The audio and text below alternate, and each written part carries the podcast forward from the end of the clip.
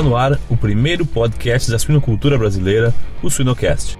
As pessoas no leito de morte, traduzindo, ou seja, estão de fato morrendo, não tem mais volta, mais de 90%, prestem atenção nesse número, mais de 90% das pessoas se arrependem da vida que tiveram.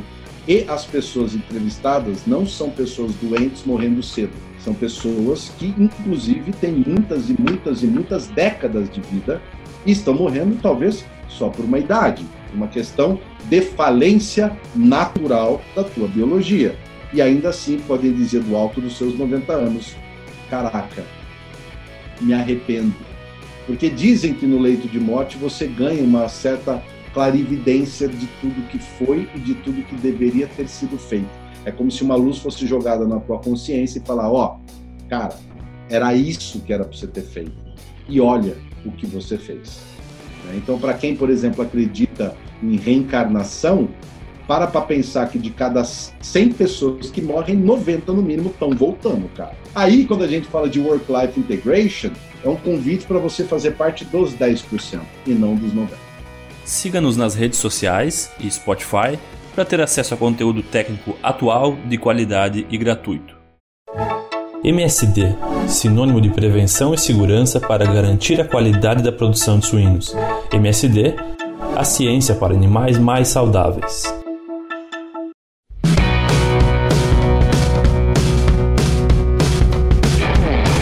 Olá pessoal, meu nome é Jamil Facim e o Suinocast de hoje chega através do apoio dos parceiros MSD Saúde Animal, Every Pig e Fibro. No episódio de hoje não falaremos de sanidade de suínos, mas sim da sanidade mental, o que pode ajudar a vida dos profissionais da suinocultura. Estou aqui com o fundador do Suinocast, Márcio Gonçalves, e com o nosso convidado, o autor do livro do Mindset ao Mindflow, Thiago Petreca. Muito prazer, Thiago. Obrigado aí pelo convite. Petreca, quem é o Thiago Petreca? Essa é uma pergunta que a Krista Tippett geralmente faz no programa dela. Nós já nos bastidores aí conversamos sobre ela e ela faz essa pergunta mais no viés espiritual, literalmente, né?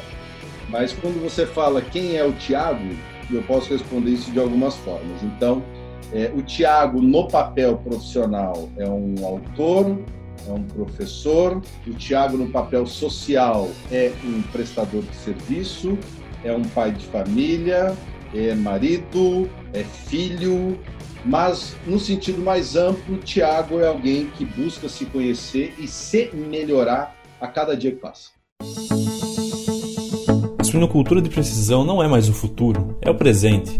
Everpig, porque a saúde em tempo real do seu rebanho dita o sucesso de suas finanças. Acesse www.everpig.co/suinocast. Show, show. Já começamos a introdução com, com conteúdo. Muito bom. Uh... Petreca, eu estava dando uma olhada no, no teu material, do, do teu livro e, e, e a, a, tua ideia de pensamento, e eu fiquei pensando, tu fala muito da, da vida integrada. O que, qual que é a diferença de uma vida integrada para uma vida desintegrada? Todos os conceitos em cima disso. É, todos os conceitos eu fico muito feliz que o nosso podcast pode ter 12 horas. Então vamos lá. Excelente. 12, 12 capítulos. Só para você entender, a metodologia que foi criada é, para ajudar as pessoas e as empresas a construir uma vida integrada, ela é composta de cinco esferas, sete sintomas e quatro qualidades. Então, esse é o grande, é, é a grande visão geral para a metodologia. Tá? Ah, quando a gente fala da diferença, uma vida integrada e uma vida desintegrada, talvez valha a pena a gente trazer um outro parâmetro como referência, tá? que é o parâmetro daquilo que muitos dos nossos ouvintes é, possam já ter ouvido, que é o work-life balance. Né? O que é o work-life balance? Né? Ele veio de todo um processo no qual começou a se existir uma dedicação ao trabalho muito grande, e a minha vida pessoal começou a ficar de lado. Então, há uma separação entre vida pessoal e trabalho, o que é uma coisa muito curiosa, porque se eu falo que é work-life integration ou work-life balance, eu posso vir, inclusive, a pensar que no work não tem life, né? que no trabalho não tem vida. Que, obviamente, a gente sabe que não é isso, mas para muitas pessoas a experiência é justamente essa, né? De não ter vida no trabalho, ou na verdade trabalho para ter vida fora do trabalho, o que já é um grande indicador de uma vida desintegrada. Então, uma vida desintegrada, se a gente olhar pelo viés do work-life balance, que é a pessoa tentando balancear as coisas, eu gosto de usar a metáfora da ilha. Né? Então, a, a ilha, ela em si existe, mas ela está desintegrada como continente. Ela em si tem uma existência, uma individualidade, mas ela não está conectada às outras ilhas. Então, você pode chamar a ilha do trabalho, você pode chamar a ilha da tua vida pessoal, você pode chamar a ilha da tua vida espiritual, você pode chamar qualquer que for os papéis que você vai representando aí na, na sociedade, na tua vida em geral, Jamil e Márcio. Uma vida integrada, eu trago uma outra analogia, que aí eu tiro a ilha de cena e eu coloco a, o rio. Você se torna o rio, ou seja, você passa a fluir. E por onde esse rio passa, ele simplesmente é. Ele continua sendo. Nossa, Tiago, que bonito, filosófico tal. E como é que eu pego o rio e ponho na minha vida, né? É, então, primeiro, é, Obviamente, quando a gente estava conversando antes, aqui nos nossos bastidores, eu falei para vocês de três inteligências: a inteligência lógica racional, a metafórica e a somática. Vamos usar a inteligência somática, que é a inteligência do corpo, dos sentidos, das emoções, das sensações. Então, imagina o que é sentir-se como rio. Né? Imagina, sente no teu corpo o que é essa, esse fluir. Só para você ter essa sensação na tua célula. Mas na, na, na, na vida prática, o que acaba acontecendo é que você fluindo, você vai precisar fazer uma coisinha o tempo inteiro, que é tomar uma decisão. Então, na vida balanceada, ou no work-life balance, eu tomo decisão usando única e exclusivamente a moeda tempo. Para para pensar. Até às 5 da tarde, eu trabalho na empresa. Acabou os 5 da tarde, eu vou para casa. Para casa eu tenho uma nova ilha. Eu vou ficar das 5 ou das 6 até o seguinte, dedicado à minha família. Então você departamentalizou a tua vida usando régua, ré e moeda o tempo. Numa vida integrada, o rio está fluindo, bichão. Então não tem essa, porque agora com a hiperconectividade, é só se você estiver desconectado. Então você pode estar no trabalho e o teu celular vai tocar. Ah, Thiago, mas isso acontecia. É, bicho, mas você estava onde não tem telefone, você não tinha celular, o fixo não chegava até você. Meu, até chegar a informação em você, o mundo já rodou. Ele já foi para frente. Com o celular, não. Você pode estar no campo e talvez, se lá tiver sinal, teu celular toca e você vai ter que decidir. Continuo o que eu estou fazendo aqui agora ou eu vou dar atenção para o meu filho que está desesperado a uma hora antes de começar a prova. Nossa, Tiago, mas ele que se vire. Aí depende qual é o teu modelo mental. Né? Por isso que a gente constrói a vida integrada através de legado, mindset, acordos, feedback e celebração e estado de presença. Eu tenho que conviver com estas cinco esferas para eu poder me integrar à vida. Bom, aí talvez você me pergunte, Tá, Petreca, mas eu já vivi muitos anos, mesmo que eu só tenha 25 ou 30 anos, mas eu já vivi muitos anos, é, cara, sem nem pensar em vida integrada, na verdade, nem sabia que existia vida integrada e tá tudo bem. Falo, beleza, se tá tudo bem, continua tudo bem. Toca a vida do jeito que tá, não tem problema nenhum, problema zero. Ah, o meu convite é o seguinte: são dois. Se do jeito que estava ou do jeito que está até você estar tá ouvindo essa nossa conversa agora, não estava bom, é merecedor de uma melhora, ouve um pouquinho do que a gente tem para falar. Né? Esse é o nosso convite. É, o segundo é, tá bom do jeito que eu tenho vivido até agora, mas ainda assim eu quero melhorar. Então, para você também, ouva, ouva, como dizem, né? Ouva, ouça o que nós temos a dizer sobre a vida integrada. E, obviamente, a terceira pessoa é, não, estou absolutamente satisfeito do jeito que a minha vida vem tocando e não tenho a menor intenção de melhorar. Ah, beleza, se você gosta pelo menos de conhecer coisa nova, fica com a gente. Se não, meu, não tem problema, vai viver a sua vida e no hard feelings, né? Como a gente fala, o work-life integration tem total consciência que não é necessariamente para todo mundo. Eu faço aqui até uma referência religiosa. Cristo, que é o mais conhecido do mundo, não conquistou o mundo inteiro. É. Né? Então, quem sou eu para ter. Posso ter a pretensão, a audácia, o sonho, a utopia de querer que o mundo inteiro fosse integrado, e esse, no fundo, é a minha utopia, mas eu tenho que ser realista que, com o tempo de vida que a gente tem na Terra, por mais tecnológico que venhamos a ser, a gente não vai passar de 200 anos e o nosso planetinha, se eu não me engano, tem 4 bi. Então, ainda tem uma estradinha para tudo estar tá integrado. Então, tem muitas perguntas aqui, Petreca. Cara, rapidinho aqui, algumas perguntas. Talvez é legal tu comentar sobre aquele experimento que teve em Harvard uh, do leito da morte, né? Do hum. leito, hum. né? Outra ah, coisa, e eu vou falar antes que eu esqueça. Outra coisa é tem um cara que chama David Ramsey, que ele é mais de finanças pessoais e tal. Uhum. Ele tem os baby steps. Tipo uhum. assim, ó, primeiro passo. É, tu tem algum baby step para alguém que está querendo, né, chegar nessa parte integrada? E aí a última pergunta é a mesma coisa, mas em relação a empresas. Porque uhum. o papel da, das empresas, parte vem de ti, mas parte tem que vir um pouco do teu trabalho, eu acho. Uhum. Mas posso estar enganado. Mas essas são as três. Isso. Parte vem de ti, parte vem do teu trabalho. Teu trabalho, porque eu acredito que a maioria das empresas, especialmente no Brasil, quando eu comparo com os Estados Unidos, é muito aquela coisa, tu tem que estar sentado ali das 8 às 5, se tu não está sentado ali, significa que não está.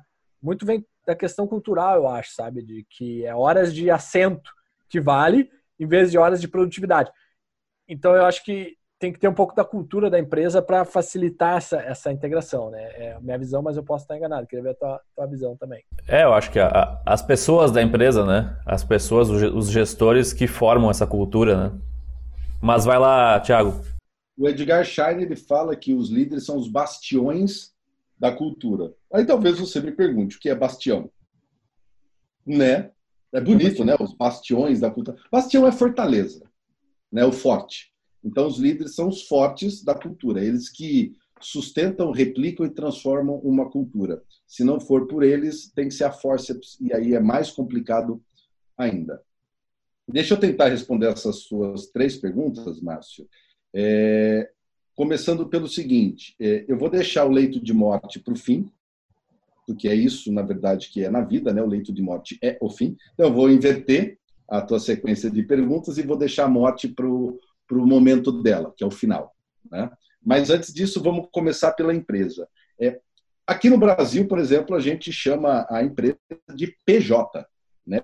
É pessoa jurídica. Ela já começa com a palavra pessoa, por uma razão muito simples. idade para ninguém, mas muitas coisas para o nosso cérebro é importante que a gente relembre e reforce. Né? E quem sabe a gente olhe para isso através de uma nova perspectiva e reconsidere o significado que a gente dá. Não existe empresa sem pessoa. Ah, vai ter robô para tudo quanto é lado. Beleza. Até o momento que a Skynet tome conta, vai ter algum ser humano programando o bendito do robô. Então, necessariamente, pessoas são fundamentais nesse processo. E aí o que acaba acontecendo é o seguinte: por que, que aquela empresa existe? Veja que quando você fala de work-life integration, você está falando do aspecto pessoa-indivíduo e você está falando do aspecto pessoa-companhia que é um organismo formado por diferentes pessoas. Assim como o seu próprio organismo é formado por diferentes células e órgãos. Mais uma coisa que não é nenhuma novidade. Porém, o que acontece é que o Work-Life Integration vale para os dois. As perguntas que são feitas, os questionamentos e os baby steps valem para os dois. E, obviamente, o negócio é o seguinte: tua empresa existe para quê? Né? Qual é o propósito dela? Né? O que, que ela almeja construir? Qual é o tesão da tua empresa? Né? Que, qual é a paixão da tua empresa? Qual é o coração que bate na tua empresa? E, por fim, a tua empresa vai se relacionar com alguém chamado cliente, fora os outros stakeholders, né? que são os sócios, a própria comunidade, cadeia de valor como um todo. Então, há relações nesse processo inteiro. Aí a pergunta que fica é: qual legado você quer deixar? E aqui a gente está falando da primeira esfera da vida integrada. Né? A gente, lembrando que são esferas porque elas coexistem, as cinco existem ao mesmo tempo. Mas vamos começar, como baby step, pelo legado, que é feito de legado, propósito e paixão. Então, o legado é o resultado da tua relação com o outro. Então, toda vez que você se relacionar com o outro, qual registro na memória, qual registro de experiência, todo mundo hoje está falando do, do, do customer experience, né? a experiência do consumidor. E o que, que é essa bendita experiência do consumidor pelo prisma, pela luz da vida integrada? É a memória que você deixa no cara. Vou dar um exemplo. Eu, eu gosto bastante do cofundador da, da Reserva, e a minha esposa comprou. Meu aniversário foi 27 de maio e o do meu filho foi dia 14. Então, é, a minha esposa comprou uma blusa na, na, na reserva, uma para mim e uma para ele. A minha vem escrita original, é uma camiseta. A minha vem escrita original e a do meu filho vem escrita cópia. Super divertido, super bacana, bem espírito né, da, da, da reserva, mas a reserva tem um legado muito legal, que é, o, que é o legado social da proximidade humana. Né? Para você ter uma ideia, nesse pacote que nós recebemos, veio um cartãozinho com a foto da pessoa que cuidou do pedido que a minha esposa fez. E o nome dela, onde ela mora, o que ela faz lá dentro, se é mãe ou não é, se é casada ou não é, vem com um pequeno histórico. Cara, é inevitável a aproximação. Aquela camiseta, ela ganhou uma identidade além da minha própria identidade. Ou seja, neste movimento, criou-se um relacionamento humano. É, eu comprei muitas coisas online durante a pandemia, vocês também devem ter comprado, assim, quem ouve e assiste a gente. É, a minha pergunta é: de quem vocês lembram? E de quem vocês lembram, o que é essa experiência de memória que vocês têm? Isso é legado. Aí a pergunta que a gente faz é o seguinte: bacana, qual o legado que a tua empresa quer deixar? Então já tem claro o propósito, não quero entrar nesse, nessa temática. Eu tenho o tesão da empresa, a paixão da empresa, a energia da empresa. Meu, meu tesão é, é, é, é criar porcos, meu tesão é negociar, meu tesão é cuidar de finanças, meu tesão é cuidar de supply chain. Você precisa, no indivíduo, vários tesões aí, né? Várias paixões para compor, né? Se o, se o tesão do teu coração for digerir comida, tu tá enrolado, né? Então, na individualidade, a paixão diversa, ela constrói a paixão uníssona, que é a paixão da empresa. Então, se a, se a paixão da empresa é alimentar, ou o propósito é alimentar o outro, e a minha paixão é, é pessoas, por exemplo, isso é da alma da empresa. Para ela operar, eu preciso as pessoas lugares certos, apaixonadas por aquilo que elas fazem. Ok, isso posto, a pergunta que vale para todos: qual o legado, qual o registro de memória, toda vez que eu tenho uma experiência com o cliente, que eu vou deixar? Cara, isso muda tudo, brother, por uma questão importantíssima, que é o seguinte: eu posso vender é, é, a avó, o vô do porco, toda a cria, a, a, a, cria, me ajudem nos nomes específicos, embora eu atenda esse mercado e tal. Mas, na hora que eu vou negociar com um fornecedor, eu me pergunto: qual legado eu quero deixar? De eficiência, um legado de justiça, um legado social, um legado de esperteza, um legado de que só eu ganho, um legado de que é ganha-ganha, qual o registro? Porque esse registro ele vai permear a empresa como um todo, né? Da maneira como o líder trata o liderado, da maneira como cada um trata o outro, da maneira como o presidente da empresa trata a empresa, da maneira como a empresa trata o cliente, trata os seus fornecedores e trata a comunidade onde ela está, sempre se perguntando qual ou quais legados eu quero deixar. Porque eu posso ter um legado para os meus funcionários, posso ter um legado para os meus clientes, só que eles precisam conversar. Eu não posso dizer que o meu legado para o cliente é de gentileza e o legado para o meu, pro meu funcionário é só dor de dono, né? que aí também é um valor. Né? Porque como que alguém que só sofre a dor de dono vai deixar um legado de gentileza para o cliente? Então, tudo isso tem que estar tá conversando. Em busca de novas oportunidades no mercado da suinocultura, acesse swinehunters.com. Tá doido para eu... perguntar coisa, Eu tô... Não, enquanto tu falava, eu fiquei pensando, tentando uh, lembrar de situações do nosso mercado, da suinocultura. E às vezes a gente escuta uh, uh, algumas. duas coisas, né? Uma, ah, escuta um problema e fala, ah, isso tem em toda empresa. Ah, isso tem. To...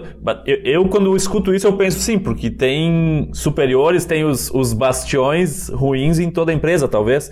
E outra coisa dessa questão da empatia das empresas, né? Do, do, do propósito, do legado, como cuidar para isso não virar meio que uma demagogia, sabe? pregar uma coisa bonita, mas tu no, no fundo entender que aquela empresa tem algumas coisas que parece que é só uma demagogia, que é só um, um rótulo e não é o que ela realmente prega. É aí que entra o mindset, que é a segunda esfera da, da nossa metodologia. Porque a primeira esfera, a esfera central é a do legado, mas se você não tiver um mindset, e até para explicar quem talvez não conheça a palavra mindset, é o teu ponto de vista, é a maneira como você vê o mundo, de uma forma bem simplificada, é o óculos que você usa para traduzir o mundo que você experimenta. É, os exemplos mais bobinhos, mas são bem objetivos, é um dia de chuva, que para um é muito legal, que para outro é uma porcaria. Né? A maneira como eu faço a leitura dos eventos é através do meu mindset. Então, se eu tenho um mindset que é o verdadeiro, que eu serei ecológico, que eu serei social, porque dá mais dinheiro, o meu mindset ele é construído em cima de crenças, valores e relação para a promoção da grana. Problema quanto a isso? Não. Desde que o seu legado converse com esse mindset. Porque se não conversar, vira demagogia. E vamos combinar que o, mais, o que mais tem é demagogia.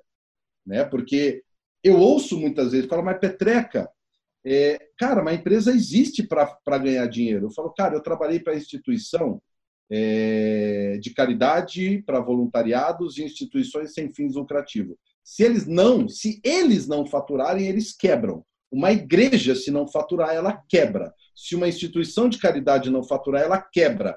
A, a Madre Teresa de Calcutá, no livro CEO, Mother, é, Teresa CEO, que no Brasil foi publicada pela Sextante, se eu não me engano, o número, até o momento da morte ou da escrita desse livro, é, elas tinham administrado, né? A, a, a entidade da Madre Teresa de Calcutá tinha administrado mais de 4 bilhões de dólares. Pô, mas é caridade, mas tem que faturar, velho. Né? A máquina, parte do recurso para o processo funcionar é dinheiro. Da mesma forma que para o teu corpo você precisa de caloria. O porco precisa comer caloria para engordar. Se ele não come caloria, ele não engorda, você não vende bem. Se você não tem dinheiro para comprar caloria do porco, o porco não come. Você não vai engordar teu porco, ele não vai ser vendido, você vai quebrar lá na frente. Dinheiro é fundamental. Mas qual é a posição dele na tua matriz dentro do teu mindset? Ele é a prioridade? Você faz tudo pelo dinheiro ou você, na verdade, enxerga a grana como um recurso, como uma parte do processo para alcançar o teu propósito? Para deixar o legado que você quer deixar. Aí sim, a grana é muito bem-vinda. Você acha que o Rony Meisler da reserva não está preocupado com grana? Em uma das lives que ele fez no começo da pandemia, ele falou: galera, a primeira coisa que eu fiz foi equalizar o caixa. Foi olhar para o caixa, ver a salubridade financeira da empresa, que é um baita de um recurso fundamental, é gasolina para a Ferrari. Você pode ter uma Ferrari, se não tem gasolina, você se ferrou. Você não tem pão de com a tua Ferrari. Né? Nem, nem na banguela você vai conseguir desse, fazer ela andar. Você entendeu? Então eu preciso garantir que vai ter gás. Né? É. Talvez eu tenha que andar mais levinho, talvez eu não possa ir tão longe, mas eu preciso, no mínimo, garantir que essa gasolina está aqui. Mas eu não vou lutar só para ter gasolina. A gasolina é para fazer o carro andar. Eu não vou lutar só para ter a, a caloria do porco. Eu preciso da caloria do porco para o porco engordar. Né? Então, assim, a demagogia ela será ainda presente se o mindset da empresa não estiver vinculado ao legado que ele quer deixar. Ah, Tiago, como é que eu olho o mindset da empresa e vejo se ele está alinhado com o legado? Você precisa olhar a parte mais simples, tá? Para que quem estiver ouvindo a gente já possa fazer isso, aí eu conecto com o Márcio nos baby steps. Então, aqui eu começo a responder um baby step juntando com a, com a, com a resposta que eu estou te dando, Jamil.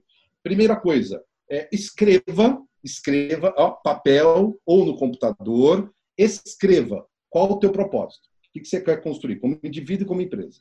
Qual a tua paixão, qual é o teu gás, qual é esse coração que bate, qual é a tua energia, né? A paixão está no centro desse, é esse motor que te move, legal. E qual o legado que você quer deixar? Qual é o registro de memória toda vez que você se relacionar com alguém, qual registro que você quer deixar lá? Escreveu isso? Beleza, põe num canto. Próxima tarefa. Você vai escrever quais são os teus mantras. Né? Isso vale para vocês dois, senhores. Qual é o mantra de vocês? Qual é a bendita frase ou as frases que vocês repetem todos os dias? Exemplo, porra, essas merdas só dá comigo. Isso é um mantra. Tá? Isso está girando no teu software aqui na tua cabeça e ele está, de certa maneira, comandando um pouco da maneira como você se relaciona com o mundo. Quais são esses mantras? Tem, tem mantra que é do Elon Musk, por exemplo, que é o Beginner's Mind. Tudo, tudo eu vejo como se fosse a primeira vez. Por quê? Porque eu me permito explorar mais do que os meus olhos conseguem enxergar. Né? Então, quais são seus mantras? Tenta colocar de três a cinco frases que você repete. Um teste gostoso para isso, pergunta para a esposa ou pergunta para o marido.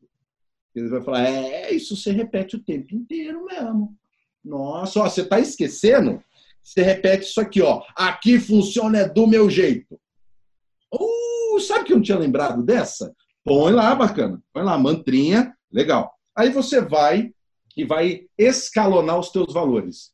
Ah, Tiago, meu valor é transparência, meu valor é honestidade, meu valor é família. Fala, bacana. Aí eu vou dar uma tarefa porrada para você. Pega as tuas últimas 10 decisões importantes. O que eu chamo de decisão importante? Que tem o potencial de mudar a tua vida, nem que seja um pouquinho. Né? Por exemplo, exemplos de, de decisões é, de, é, deixar de, de, ser atendido por um fornecedor, é, conquistar um novo mercado, é, separar-se ou man, manter-se em um casamento, trocar de casa, ou seja, são decisões mais pesadas. Presta atenção, o que, era importante para você em cada uma dessas decisões. Né? Na hora que eu decidi abrir mão de um fornecedor, eu decidi porque ele não deu o desconto que eu queria ou porque ele não deu a qualidade que eu queria. Ah, eu decidi demitir a pessoa porque ela não entregou o acordo que nós fizemos ou porque ela simplesmente não respeitou ou simplesmente não puxou o meu saco. Seja honesto consigo mesmo. Ah, eu demiti porque a pessoa não puxou meu saco. Ela, ela disse que eu estava errado é, numa decisão que eu tomei e eu não aceitei esse, essa parada. Ok, beleza. Toma nota, seja muito honesto contigo mesmo. A hora que você tiver isso montadinho, compara com o legado que você quer deixar pergunta se aqueles mantras que você tem, aquelas frases que você repete, que a gente pode chamar de crenças, e os valores, ou seja, os critérios que você está usando para tomar as, as decisões mais importantes da tua vida, se, se você continuar usando esses mantras e usando esses critérios, você vai deixar o legado que você quer.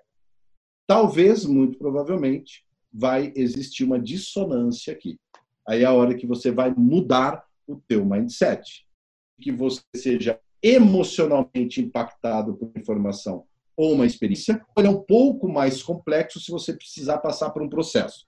Para passar por um processo, porque para eu conseguir fazer você mudar, eu preciso ter um pouco de sorte. Né? Eu preciso falar a coisa certa, do jeito certo, te levar para a experiência certa para ser muito rápido. A PNL pode ajudar, várias técnicas podem ajudar. Mas isso não está tão disponível assim. Uma saída é do Mindset é o Mindflow Momento Jabá. Né? Aqui eu conto, inclusive, tecnicamente, como você vai debulhando o teu mindset atual, como você vai reconstruindo o mindset desejado. Feito isso, definido o legado, mindset alinhado, aí você caminha para as outras esferas. Eu vou respirar e tomar um pouco de água. Já pensou estar no top 1% da suinocultura? Acesse academiasuina.com.br e invista no seu conhecimento. Perfeito, perfeito. Não, muito bom, Petreca. Márcio, tem algum comentário? Não, não, muito bom. Eu quero saber. Vamos pensar aqui. Morte. É, leito da morte. leito da morte. Mas ó, antes da gente chegar na morte, até porque tem três esferas ainda sobrando, mas eu vou ser muito rápido para tratar dessas três esferas. A terceira é a esfera dos acordos. Né? Por quê? Legal, eu defini, vamos supor que, como Márcio é o comandante da, do Ship Swinecast, ligado com você. Você está comandando essa parada, você definiu qual é o legado, pô, bacana, é isso que a gente quer deixar. É um legado de que todo mundo que se relacionar, tô chutando, tá? O Márcio nunca me falou, eu tô, tô chutando da minha própria experiência. Todo mundo que se relacionar com a Swinecast terá a oportunidade, através do conhecimento, de melhorar o seu negócio e a própria vida no individual, na pessoa, na essência. E, obviamente, ao fazer isso, você vai ter melhores resultados como um suinocultor ou como alguém que faz parte dessa cadeia de valor. Pois bem, você definiu o teu legado, definiu crenças, valores, é, é, é, a visão de mundo, ou seja, a, a, o, o, primeira e a segunda esfera estão bem definidinhas. Agora é a hora do vamos ver. É a hora que na jornada do herói do Joseph Campbell a gente vai para a caverna, meu amigo. É a hora de enfrentar o dragão. Por quê? Porque é a hora que você vai precisar construir os acordos. O primeiro acordo é consigo mesmo, esse eu vou passar rapidinho, porque é um acordo que você precisa ter, por exemplo, do diário. Eu vou me comprometer disciplinadamente a manter um diário, e eu repito, é diário. Ah, Tiago, é todo dia que eu tenho que escrever? Sim, não é um semanário, ele é um diário. Né? Então, sim, você vai escrever. Quanto? O que rolar. Às vezes é uma palavra. Foda. Tipo, hoje o resumo é esse. Né? É, o resumo é isso. É, é, aqui foi a sala invadida, nós estamos no Work-Life Integration. As visitas são sempre bem-vindas. Na sala, e eu, tranquei a porta e ela entrou e está tudo certo. pode editar essa parte como não pode, tá? Fica na viagem. Deixa aí, vai, deixa aí, não tem problema nenhum, porque é a vida como ela é. Ou você pode chegar um dia, cara, que você escreve páginas e páginas você bota no papel. Tá, esse é o acordo contigo mesmo. Você pode colocar aí é, leitura, meditação, oração, caminhada com o cachorro. Às vezes você pode ter até um porquinho né, de, de, de estimação. Vai andar com ele também. Cara, é, é, é o acordo para você se conhecer. Tá. Mas aí vem a pegada forte, que é o acordo com o coletivo. Olhando para a empresa, quais acordos, quais regras você vai estabelecer, quais critérios você vai estabelecer para a tua equipe por exemplo. Então, quando você tem, tem determinados critérios chamados valores, por exemplo, transparência, por exemplo, retidão, por exemplo, assertividade, por exemplo, cuidado, por exemplo, espiritualidade. Se você estabeleceu esses valores, os teus acordos vão ter que respeitar esses valores. Estamos juntos até aqui? Beleza. A hora que você estabeleceu os acordos, meu amigo, que aí é acordo, é compromisso é regra da casa. Todo mundo tem que respeitar. E aí onde o bicho pega. Porque se o teu mindset, o teu legado, propósito, paixão não estiverem incorporados em você, o jeitinho vai entrar, o momento vai entrar, o contexto vai entrar e ele vai te conduzir a uma conduta que foge do teu legado. E talvez você até diga: "Ah, mas é só desta vez". Eu lembro uma vez que eu estava num treinamento e o. Deixa eu tentar lembrar o nome do cara que estava lá com a gente, eu achei sensacional. Enfim, não, não lembro o nome dele. Mas ele escreveu um livro que faz essa relação da mente consciente, inconsciente e tal. É, eu estou com um de Kombi na cabeça, mas não é o cara. Ah, ele falou o seguinte: Meu, 100% é 100% de compromisso, tá? Vou dar um exemplo para vocês. Ah, não, é, eu estou compromissado aqui 99%. Ah, beleza. Eu vou dar um exemplo para vocês. O nosso encontro, isso o cara falando, tá? O nosso encontro dura três dias. Nós estamos nas Bahamas. Aqui as mulheres estão sem os maridos, os maridos estão sem as mulheres. 1% de um ano de 365 dias é equivalente a, vamos colocar aí, três dias, que é por acaso o tempo que nós temos aqui, então você é 99% fiel. Esses três dias você não contabiliza.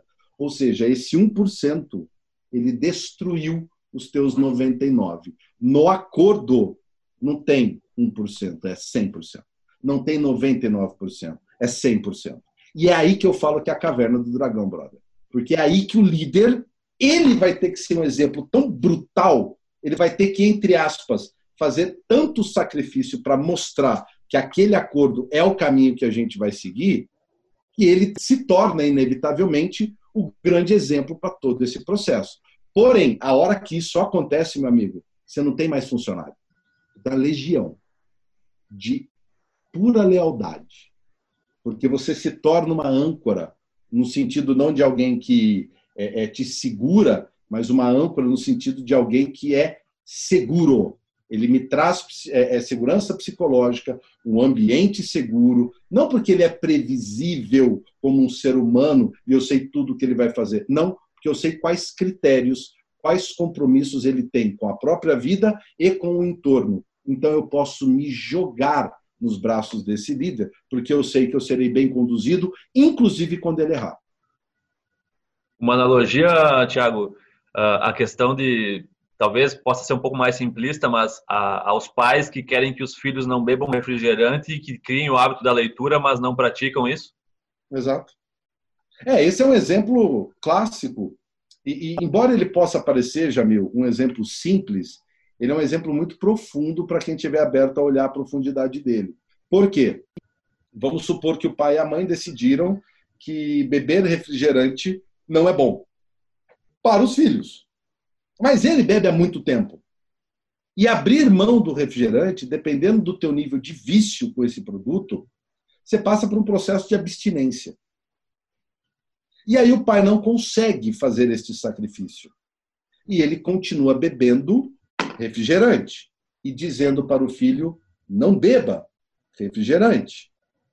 Parece bobeira, porém a mensagem, que aí ela se torna uma mensagem core, você não é mais refrigerante e você não é mais não refrigerante. A mensagem que vai lá para dentro é o seguinte: eu também posso, assim como meu pai, fazer alguma coisa e pedir para que o outro não o faça. É pior. É Essa é, é a mensagem que fica impregnada. E aí, meu amigo, você explode para tudo. Aí aquilo que era só uma Coca-Cola ou só um refrigerante, isso pode virar drogas. Aí o filho pode entrar numa noia dessa, pode entrar numa, num viés péssimo como esse, e o pai não vai ter o critério, não vai ter a moral de falar pare com isso. E ele já é um adulto ou um adolescente aborrecente vai falar, mas como assim não? Isso é o inverso. Você não faz, mas eu faço. E eu posso, inclusive, papai, te dizer, não continue não fazendo, porque eu vi que é ruim mesmo mas agora eu já não consigo mais sair. Qual sacrifício você está disposto a fazer para deixar o legado que você quer deixar? Aí eu conecto com a primeira pergunta do Márcio, que tem a ver com a morte, que foi um estudo feito no exterior, aqui no Brasil, se eu não me engano, foi com o pessoal do Einstein. Não, não tenho certeza, o Einstein ou o Ciro Libanês, que é o seguinte: eles fizeram uma pesquisa com as pessoas no leito de morte. Né? Roberto Chiniachik fez também aqui no Brasil agora que eu estou me recordando. Também, não foi o único, tá? Mas o que, que eles notaram? Que as pessoas no leito de morte, traduzindo, ou seja, estão de fato morrendo, não tem mais volta, mais de 90%, prestem atenção nesse número, mais de 90% das pessoas se arrependem da vida que tiveram. E as pessoas entrevistadas não são pessoas doentes morrendo cedo. São pessoas que, inclusive, têm muitas e muitas e muitas décadas de vida e estão morrendo, talvez, só por uma idade, por uma questão de falência natural da tua biologia. E ainda assim podem dizer do alto dos seus 90 anos: caraca, me arrependo. Porque dizem que no leito de morte você ganha uma certa clarividência de tudo que foi e de tudo que deveria ter sido feito. É como se uma luz fosse jogada na tua consciência e falar: ó, oh, cara, era isso que era para você ter feito. E olha o que você fez.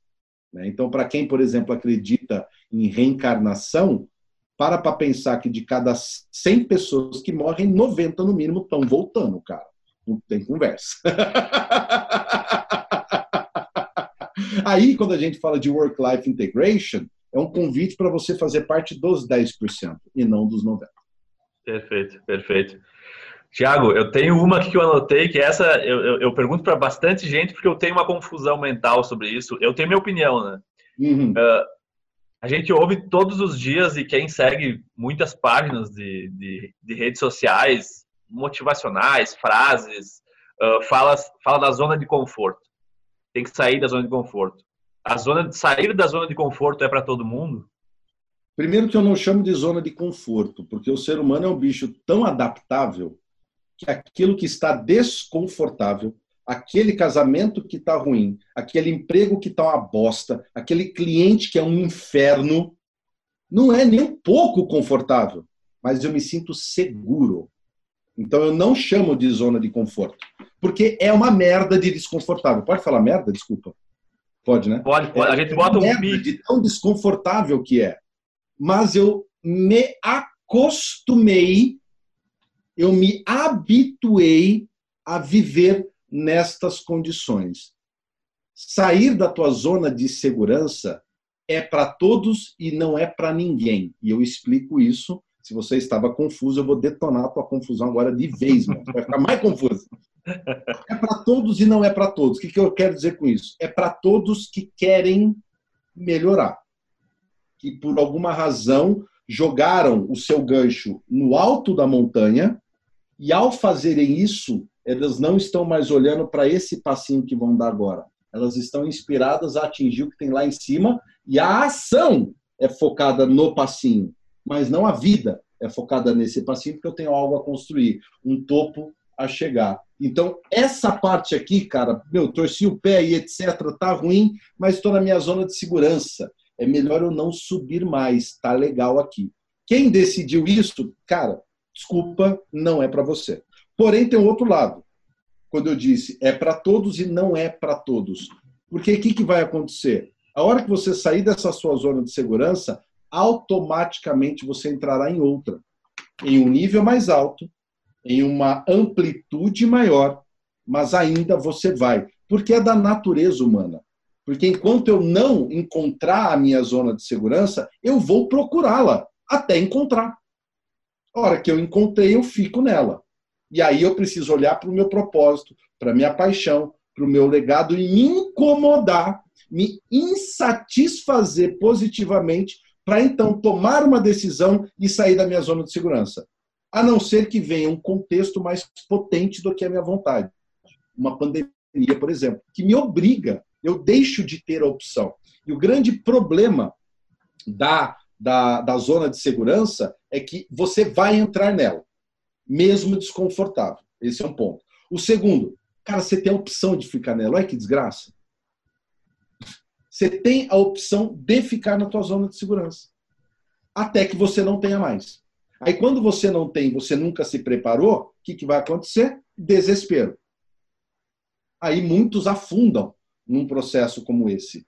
Né? A tendência pós-pandêmica. Eu estava lendo um, um, artigo hoje, inclusive, é, antes da nossa conversa, dizendo que o aumento em 2002 da SARS lá na China, lembra? Não estou falando da pandemia do Covid, estou falando da SARS lá em 2002.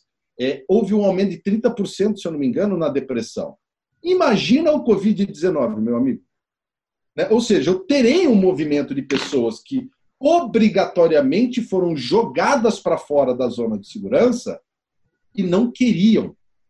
Mas, cara, o barco afundou. Você está na água, se vira. Só que essa pessoa nunca aprendeu a nadar e não tem motivação para nadar. E agora está desesperada e está batendo patinha que nem cachorrinho tentando nadar e afundando. E o problema é que talvez ela tente se segurar em outras pessoas na mesma situação, aí é um bando afundando junto. Perfeito, perfeito. Não, excelente, é, eu, eu, concordo. E eu, eu acho que, para fechar é, o, o tema técnico do, do Sinocast, essa pergunta que o Márcio fez da, da, do leito da morte, né? E essa pergunta que eu fiz, porque talvez esses 90% aí que estavam insatisfeitos tenham tido uma tendência de ficar na zona de segurança maior, é o meu palpite. Hum, assim, queria dar um, Tiago, queria dar um exemplo falar. aí um, um, um hum. exemplo de uma história. Eu estava correndo uma vez uma maratona e acompanhando esse cara que na hora ali, ele, ele, ele, ele era o pacer, ele era o cara que, uhum. que já era experiente e ele E ele estava fazendo, inclusive, uma maratona por semana por um ano em todos os estados americanos, uma loucura. E aí eu tava falando com ele e ele falou, eu, eu falei, nossa, isso, é, eu falei para ele, cara, é uma loucura isso aí, né? Uma maratona por semana. E ele falou, cara, loucura é relativo, né? Porque o cara que corre 5 quilômetros, correr 10 quilômetros, ah, talvez eu consiga, mas meia maratona, 21, ah, aí já é uma loucura. Ok, daí tu vai indo, né? O cara que corre meia maratona, ah, talvez eu consiga uma maratona, mas correr um Ironman lá de 15 horas, não. Aí o cara que faz isso, correr 100 milhas, aí 160 quilômetros, loucura, né? Tudo é, é, vem um pouco nesse, nessa área aí da, da, da, uhum. da, do teu radar, né? Eu acho. E entra na história das crenças, se eu não me engano, depois que aquele. É, não, me ajuda a lembrar, você que é maratonista, aquela velha história das, da, da milha em um minuto. Como é que é? Você lembra disso? Ah, sim, totalmente. O, ninguém conseguia quebrar a milha abaixo de 4 minutos, eu acredito que é o número. Isso, a milha por 4 minutos, isso. É, uma vez que um quebrou, uma galera quebrou depois. E aí entra o mindset que tu falou, acho que resume em uma frase aí, né? É, cara, aí, pô, ah, então quer dizer que é possível? Uhum. Caraca, sabe que eu nunca pensei que era possível? Ai, que loucura! E a gente vai vivendo e vai se colocando nessa nessa zona de segurança, aí o que o Jamil havia colocado, né? Então as pessoas estão lutando para manter a sua zona de segurança. Sim e não, porque pode ser que em alguns casos a zona de segurança tenha acabado, ou seja, perder o emprego. E ao invés de procurar uma evolução como oportunidade da perda de emprego, ela está choramingando a perda da zona de segurança. E está desconfortável. E talvez o encontrar uma zona de segurança pode ser no processo depressivo, cara. E aí a gente precisa ter no mercado pessoas disponíveis a ajudar essas pessoas que sozinhas não vão conseguir encontrar sua zona de segurança saudável. Porque nós estávamos numa zona de segurança não saudável, insalubre. O que a gente precisa é step by step, encontrei minha zona de segurança, ela está saudável? Show de bola. Ou seja, eu me fortaleço e vou para o próximo, pro próximo passo. Encontrei minha nova zona de segurança, me fortaleci nela, vou para o próximo passo. Pô, Thiago, posso ter uma queda? Pode, cara. A vida ela é cíclica. Ela, a vida não é. Uma coisa que a tua vida não é linear, chão. Perfeito, perfeito. Beleza. Tiago, a gente tem duas perguntas que a gente faz para todos os entrevistados do Suinocast. São perguntas diretas. Uma, de certa forma, envolve um pouquinho de suinocultura, mas a gente deu uma maquiada nela, então não envolve mais. Uh, uh, é assim, eu queria que tu me falasse, e para todos os nossos ouvintes, qual era o livro que tu recomendava há 10 anos atrás e qual que é o livro que tu recomenda hoje? O que eu recomendava há 10 anos atrás, se você entrar no meu canal do YouTube, youtube.com/barra incentivaler, eu estou dizendo deste livro aqui, que para mim é uma transformação.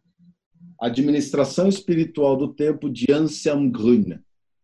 O dia que eu encontrei esse homem, pessoalmente, aqui no Brasil mesmo, ele é um alemão, a minha esposa olhou para mim e falou assim: Caraca, parece que você está encontrando o Papa, parece que você está encontrando um astro do rock, um, a galera do Rolling Stones, meu, a, a, minha emoção foi gigantesca, porque esse cara foi sensacional. Esse é o livro que eu indicava, e ainda indico, tá?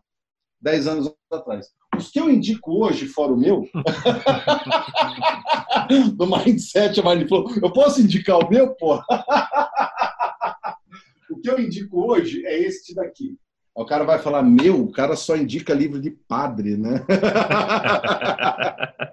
Caminhos da Realização, Jean-Yves Leloup, é um francês. É?